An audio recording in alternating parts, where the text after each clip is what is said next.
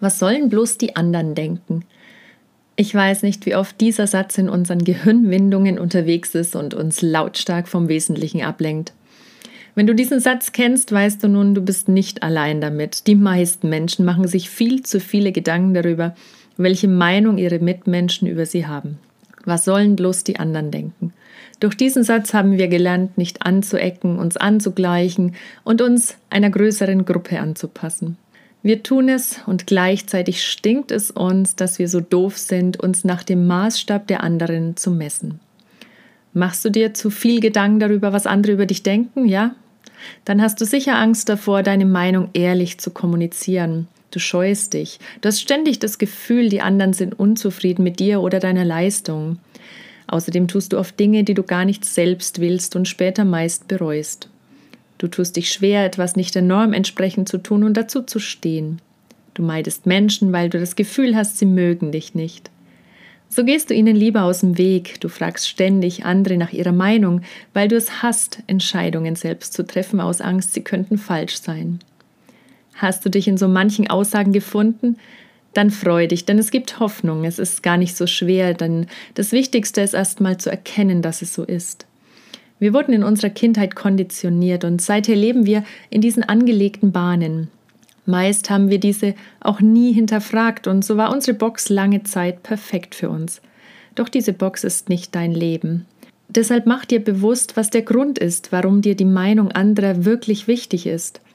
Hast du Angst, von einer Gemeinschaft ausgeschlossen zu werden, nicht mehr dazuzugehören? Ist es die Angst vor einer Ablehnung? Lieber passt du dich an und machst keine Probleme, damit dich die anderen mögen?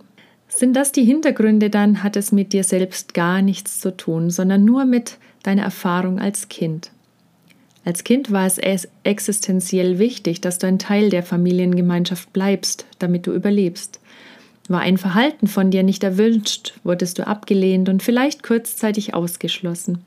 Diese schmerzhaften Erlebnisse führen oft dazu, dass wir von da an versuchen, nichts falsch zu machen, nicht aufzufallen, nicht zur Last zu fallen oder uns falsch zu verhalten.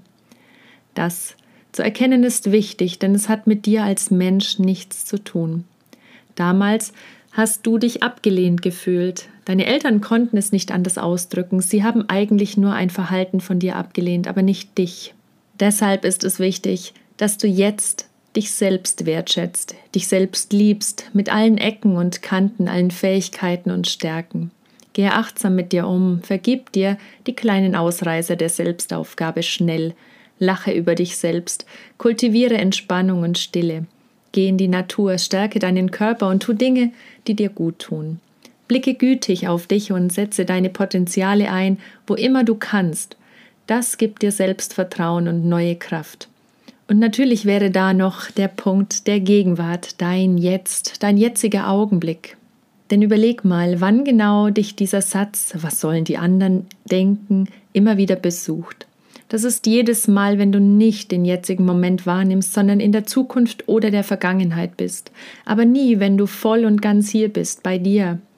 Deshalb erlebe jeden Augenblick vollkommen. Er geschieht nur ein einziges Mal. Wenn du etwas tust, eine Nachricht schreibst oder ein Gespräch führst, dann erlebe diesen Moment, ohne an den nächsten Schritt zu denken oder an die Reaktionen, die vielleicht kommen könnten. Sie sind nicht dein Jetzt und ob sie deine Zukunft sind oder nicht, steht in den Sternen. Und in diesem Jetzt gestaltest du dein ganzes Leben. Also, weshalb teilst du diese Zeit nicht mit Menschen, die dir gut tun, die dich mögen, die dich achten und wertschätzen?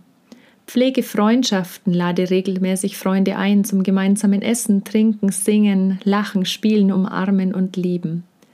Das nährt und stärkt dich. Und während du Zeit mit Freunden verbringst, haben sie keine Zeit, sich Gedanken über dich zu machen und du nicht über sie, und deine Gedanken kreisen nicht permanent um die gleichen Nöte. Denn eins ist ganz klar, du kannst es niemals jedem recht machen. Franz Josef Strauß sagte, Everybody's Darling is everybody's Step. Und so ist es wirklich.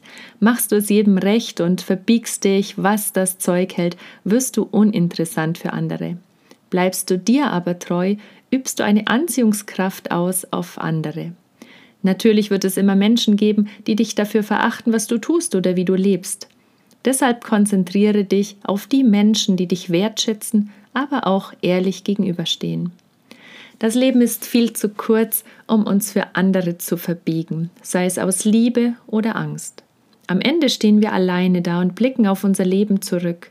Da geht es darum, ob du im Einklang mit deinem Leben und dir bist. Hast du deine Gaben und Talente eingesetzt? Bist du dir treu geblieben und bist für deine Werte eingestanden? Hast du geliebt, vertraut, getanzt, gelacht? Hast du das Beste aus deinem Leben gemacht? Denn das wünsche ich dir heute von ganzem Herzen. Bleib deinen Werten treu. Bringe dich bestens mit deinen Gaben ein, verändere liebevoll deinen Blick auf deine innere Welt und lass diese Liebe in deine äußere Welt hineinfließen. In Verbundenheit, deine Martina von Experience of Life.